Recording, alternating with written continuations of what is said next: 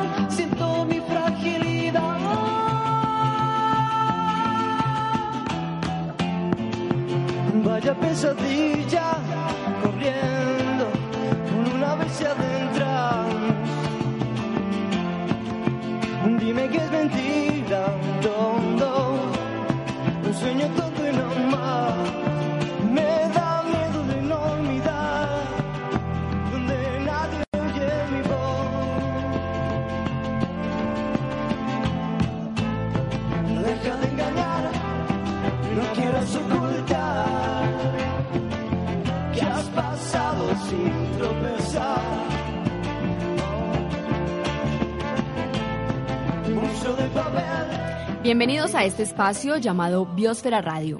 Esta media hora está pensada con mucho amor por el medio ambiente y el cuidado de las mascotas. Aquí conversamos sobre conservación, protección y respeto por el medio ambiente, entendiendo que todo genera un impacto. Lo importante es tomar conciencia y minimizar la carga que le generamos a este planeta. Si te gusta el contenido que vas a escuchar, escríbenos por medio de nuestra página de Facebook Biosfera Radio o por la página de la emisora Peñón de Guatapé Cultural.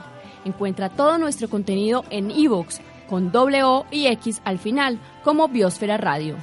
Emitimos desde Guatapé, Antioquia. Hoy estamos con Yesil Londoño en el Control Master. En la edición se encuentra Osvaldo Jaramillo y quien les habla, Astrid Saldarriaga. Bienvenidos. Estás conectado con la biosfera. Bio- bio- biosfera.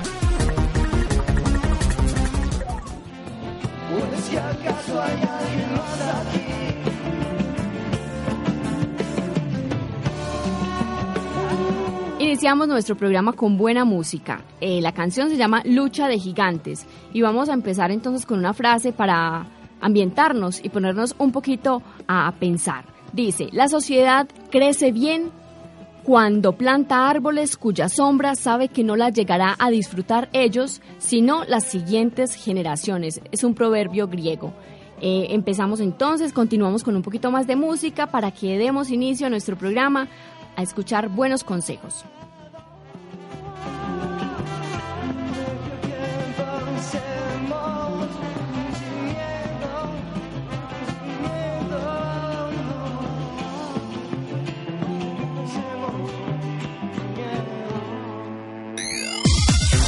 Continuamos en la biosfera.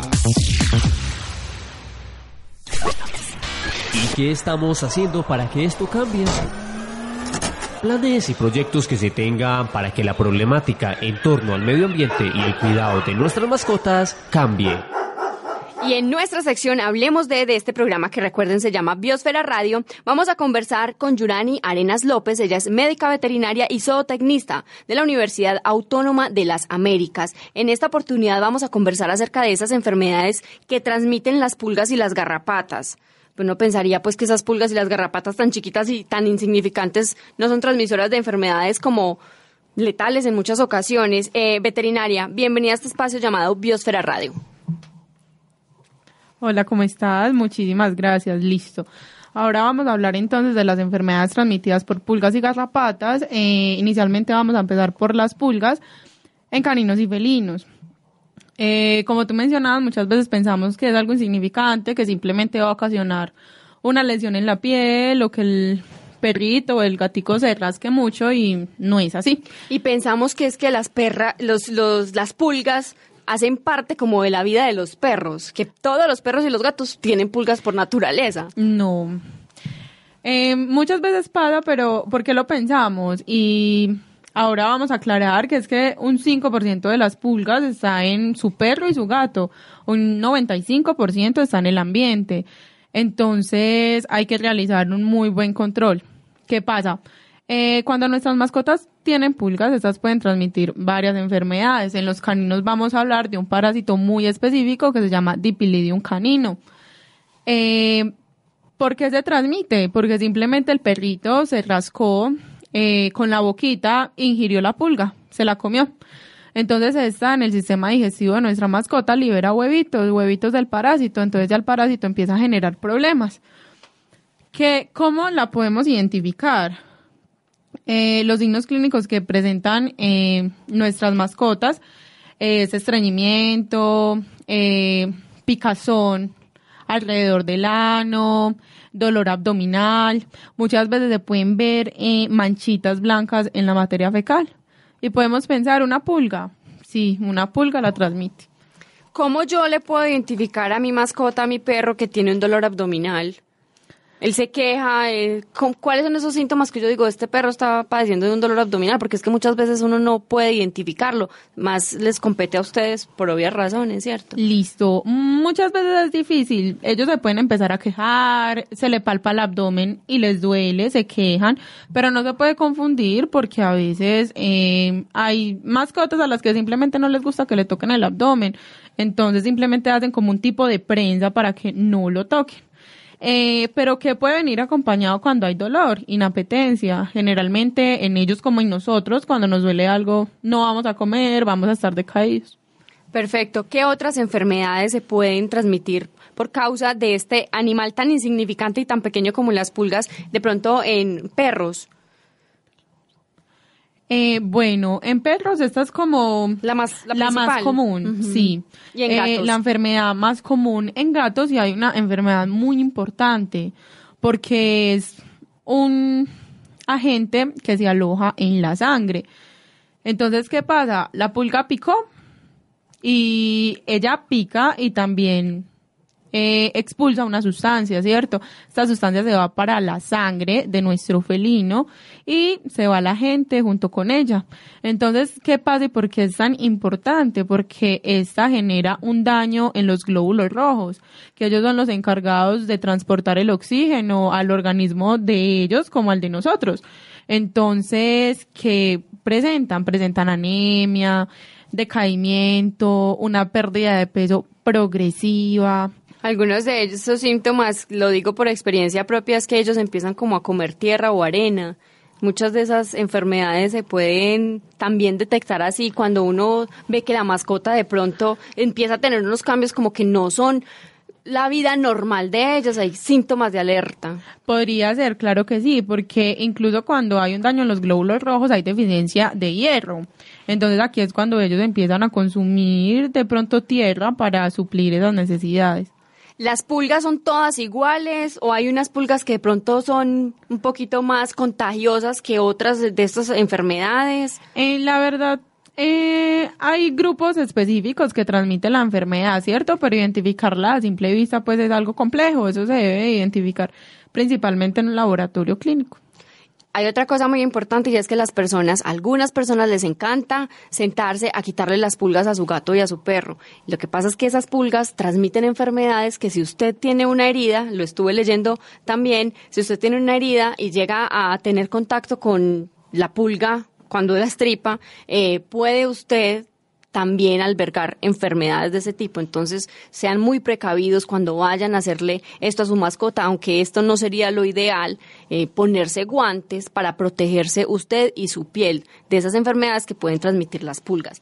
Ahora hablemos de las garrapatas, las temibles garrapatas que uno creería que son eh, animales, bichos que solo le dan al ganado. Ahora como que hay proliferación de, de las garrapatas y les, les están pegando también a los perros o a los gatos o a algunos más que otros.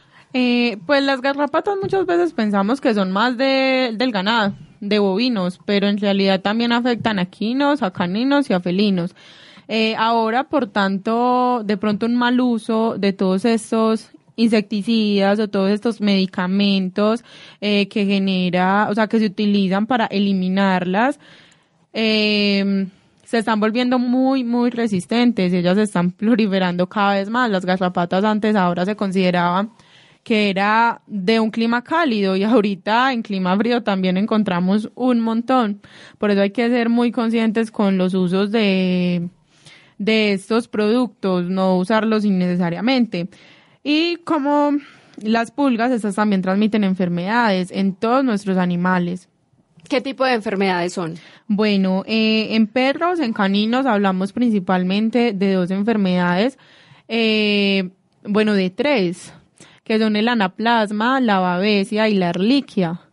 Eh, la erliquia es, la más común, sí. es la más común. Eh, ¿qué, ¿Qué causa? Puede causar punticos rojos en la piel, eh, puede generar un sangrado nasal y muchas veces esas pasan desapercibidas, pero hay que tener mucho cuidado. También puede ocasionar fiebre. Eh, bueno. ¿Estas, estas enfermedades eh, veterinarias son letales o son enfermedades que se pueden también controlar?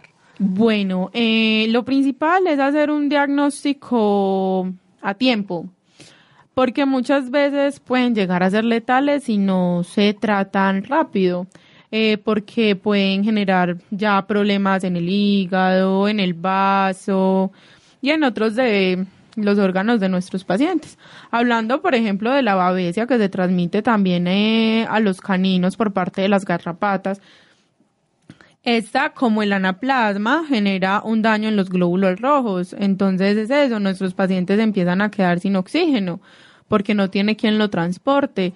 También pueden orinar con un tipo de pigmento, una orina color chocolate, a tener las mucosas pálidas, ¿cierto? Porque les empieza a dar anemia. Entonces hay que tener mucho cuidado y detectarlos a tiempo.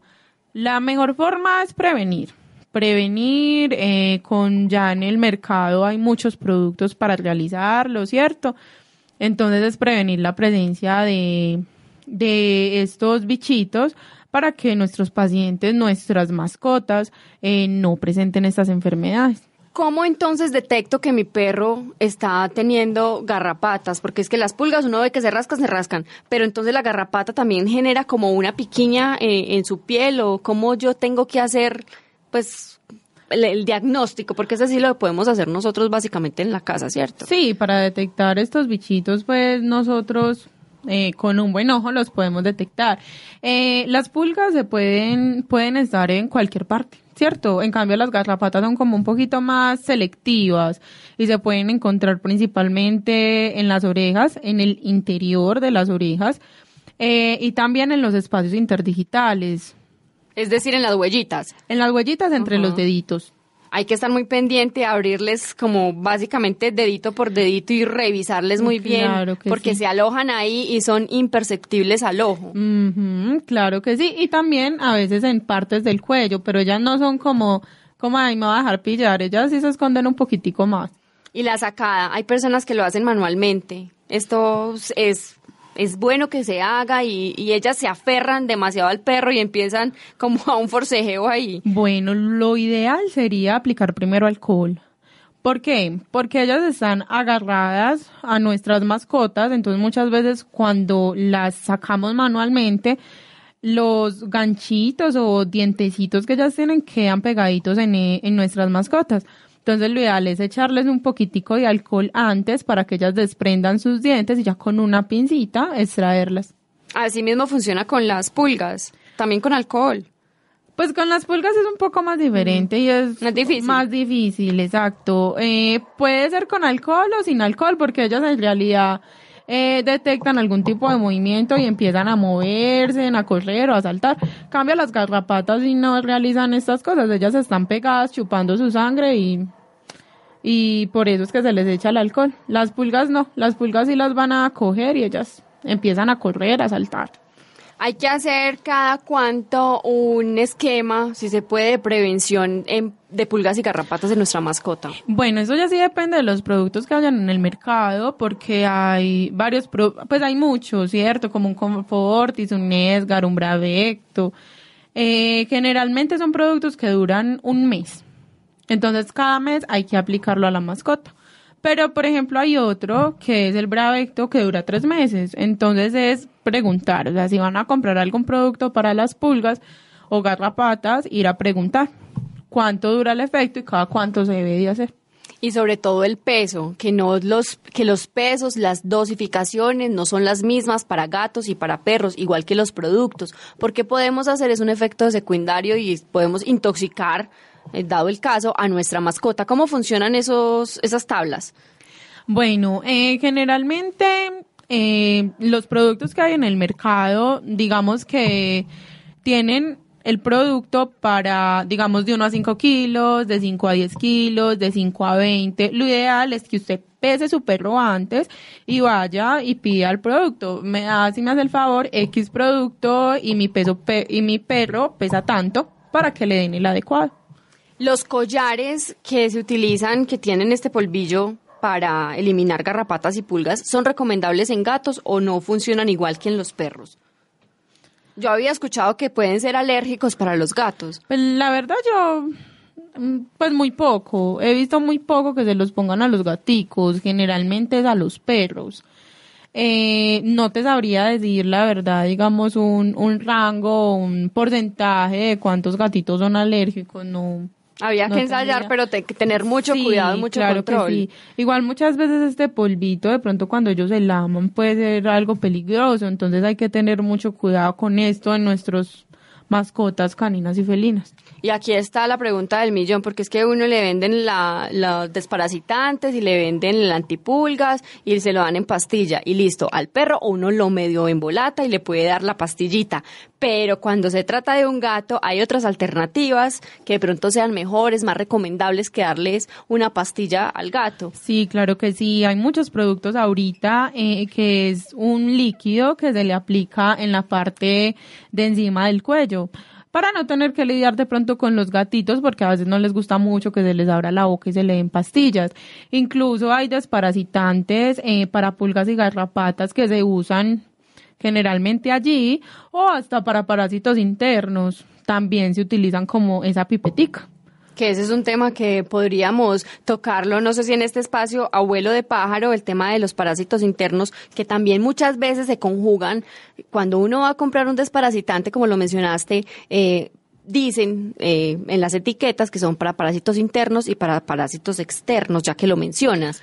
Sí, muchas veces se pueden desparasitar para los dos sin ningún problema. ¿Qué es lo que pasa? Que un, digamos, un esquema de desparasitación eh, para parásitos internos es diferente para los externos. Entonces tú, eh, en parásitos internos, digamos en cachorros, eh, se puede desparasitar a partir del mesecito de edad, a veces desde los 20 días de edad, ¿cierto? Utilizando un producto específico, porque no todos se pueden administrar en cachorros. Hablando de gatitos y de, y de perritos. Hasta, o sea, se desparasita cada mes hasta el año. Y es importante que desde la primera desparasitación se haga un refuerzo a los 15 o 21 días para matar esos huevitos o esas larvitas que a veces no se eliminaron en la primera desparasitación. Esto sí puede ser algo complejo, algo enredador. Entonces, pues empecémoslo así, digamos. A partir de los 20 días. De se hace- nacidos. ¿Cómo? De los 20 días de nacidos. De nacidos, sí. Se hace la primera desparasitación. Ya les dije, un producto específico que sea para ellos. La primera desparasitación se puede realizar a partir de los 20 días de edad, ¿cierto? Entonces se administra la dosis exacta, porque esto también tiene mucho que ver con el peso, el cálculo de la dosis, cada 24 horas durante tres días.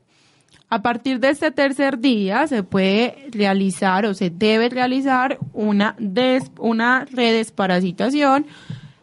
Eh, de igual manera, cada 24 horas durante tres días con su dosis exacta y a partir de este momento, cada mes, hasta que cumplan el año. Ya cuando cumplan el año, sí se debe hacer una desparasitación cada tres meses. Es diferente al control de pulgas y garrapatas, que ya eso sí depende de la duración del efecto del producto, que generalmente es cada mes. Ahorita volvemos al tema de las pulgas y las garrapatas, de los parásitos que son externos, podría decirse así. Eh, por eso tocamos un poquito también ese refuerzo de los parásitos que son internos. Esos parásitos que son externos, como las pulgas y las garrapatas, les gusta mucho la humedad, les gusta mucho el frío, les gusta mucho el desaseo. ¿Cómo funcionan? Porque uno ve que a veces hay una proliferación de pulgas y de garrapatas y uno dice, pero ¿qué está pasando aquí? Y cómo es de difícil erradicarlas cuando se vuelven que se llenan en cantidades la casa o el perro o la casita del perro. Bueno, claro que sí. Por ejemplo, hablando de caninos, es muy importante el baño. Incluso realizar un baño antipulgas también puede ayudar a reforzar. No quiere decir que con el baño tenga, porque ningún baño es efectivo al 100%. Hay que realizar un baño, depende de cuánto se ensucie su perro, porque hay perros que se pueden ensuciar cada 15 días, como hay perros eh, que se pueden ensuciar cada mes, pero la idea es que sea una vecesita al mes, mínimo una vez al mes. Eh, y máximo dos vecesitas al mes, que no pase tampoco porque ellos tienen una grasita especial en el pelo que si... La necesitan. Exacto, la necesitan mucho y si los bañamos continuamente se la podemos eliminar. Eh, también hay que tener muy en cuenta eh, la fumigación de la casa. Es muy importante porque como ya hablamos, el 5% de las pulgas está en nuestras mascotas, el 95% está en el ambiente. Entonces a veces nos preguntamos, pero si yo le di la pipeta y si le di la pastilla y todavía tienes las pulgas, es por esa razón porque hay que fumigar también la casa, bajo cualquier rincón, porque ellas son imperceptibles y uno puede decir, no, no hay, y tristemente sí hay. Entonces hay que ser muy precavidos cuando se vayan a hacer esa fumigación, tratar de quitar o de llevar nuestras mascotas a otro sitio y dejar pasar X tiempo dependiendo del producto para volverlos a ingresar al hogar. Y hacer aseo de las mantas, de las cobijas, de las camitas. Claro que sí, de todo, de cualquier rinconcito porque les encanta, además de todo, la madera a las pulgas. Entonces, cuando se meten en las casitas de madera que de pronto les tengamos a nuestras mascotas, no hay quien, no hay poder humano que las pueda sacar. Mejor dicho, hay que hacer eh, un tratamiento muy específico, muy especial y que requieren de unos químicos para poder erradicarlas. O muchas veces en el campo también se utiliza, por ejemplo, la ruda para quitar las pulgas del nido, porque el olor de la ruda les parece horrible a muchos de estos bichitos. Estamos conversando acerca de las pulgas y de las garrapatas y cómo hacer un buen eh, mantenimiento para que estas no existan o por lo menos no existan permanentemente en nuestras mascotas, porque como ya nos lo dijo la veterinaria, traen enfermedades que en muchos casos pueden ser transmisoras de enfermedades muchísimo más graves que pueden llevar a la muerte si no se les hace un manejo adecuado. Unas conclusiones básicas, tres cositas que vos digas, eh, hay que mantenerse pendiente de estas tres cositas para que mi perro, para que mi gato no tenga pulgas? Bueno, algo muy básico, muy importante es prevenir. Siempre, siempre, siempre. Si realizamos una buena prevención, nuestros perritos no tienen por qué sufrir de esas enfermedades. Entonces, prevenir. Otra, cuando vayamos a realizar una compra de estos productos, tener muy en cuenta el peso, muy en cuenta para no ir a hacer un daño a nuestras mascotas. Otra es que cuando las mascotas estén presentando las enfermedades, hacer una detección a tiempo, no dejarlas pasar. Ninguna enfermedad es tan, tan simple, o puede que sí sea tan simple, pero cuando se deja avanzar es cuando trae complicaciones. Y otra que también es muy importante es que hay que controlar el ambiente, hay que controlar las pulgas en el ambiente, porque muchas veces no es culpa de los productos, no es que el producto no sirva, es que las pulgas también están en, están en el ambiente, las garrapatas están en el ambiente y hay que controlarlas. Bueno, y escuchaba en la voz de nuestra veterinaria, estábamos conversando el día de hoy acerca de cómo hacer un manejo de pulgas y garrapatas para que nuestros animales no padezcan enfermedades que pueden ser, mejor dicho, letales. Ella era Yurani. Yurani, muchísimas gracias por haber estado en nuestro programa eh, el día de hoy. Yurani Arenas López, médica veterinaria y zootecnista de la Universidad Autónoma de las Américas. Lo importante es la prevención. Muchísimas gracias. Ya regresamos a la biosfera.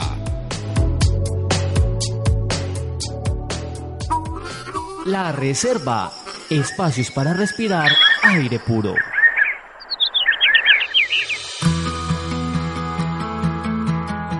Ranas y sapos. Las ranas y los sapos cantan para comunicarse y cada especie lo hace en un idioma particular. Los cantos transmiten mucha información. Sirven para advertir la presencia de un macho invasor, su tamaño y ubicación, para defender el territorio, para que los machos atraigan a las hembras y para que éstas anuncien si están o no disponibles para aparearse. También tienen un canto del que aún no se conoce el propósito. Se trata del sonido con el que acompañan las lluvias.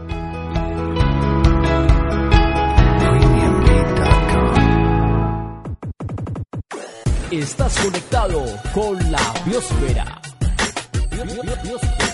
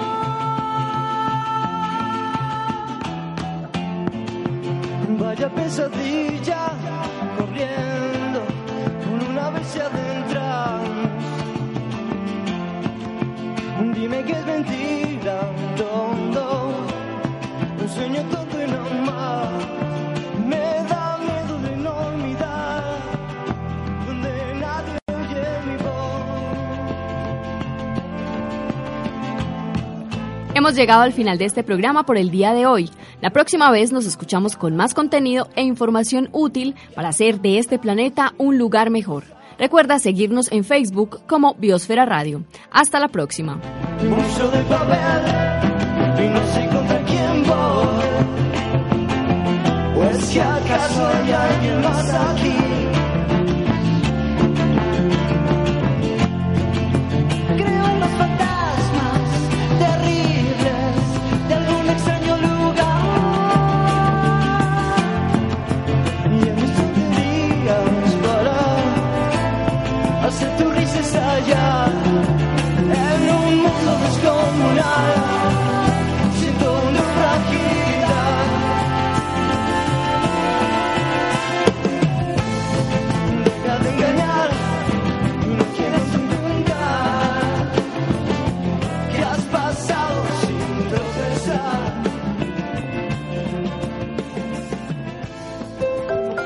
En este programa vas a encontrar un respiro, una semilla, un lugar para vivir. En este momento llegamos a la biosfera.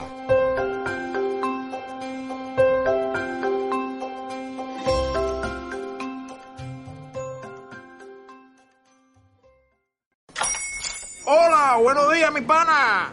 Buenos días, bienvenido a Sherwin Williams. ¡Ey! ¿Qué onda, compadre? ¿Qué onda? Ya tengo lista la pintura que ordenaste en el ProPlus app. Con más de 6.000 representantes en nuestras tiendas listos para atenderte en tu idioma y beneficios para contratistas que encontrarás en aliadopro.com. En Sherwin Williams somos el aliado del PRO.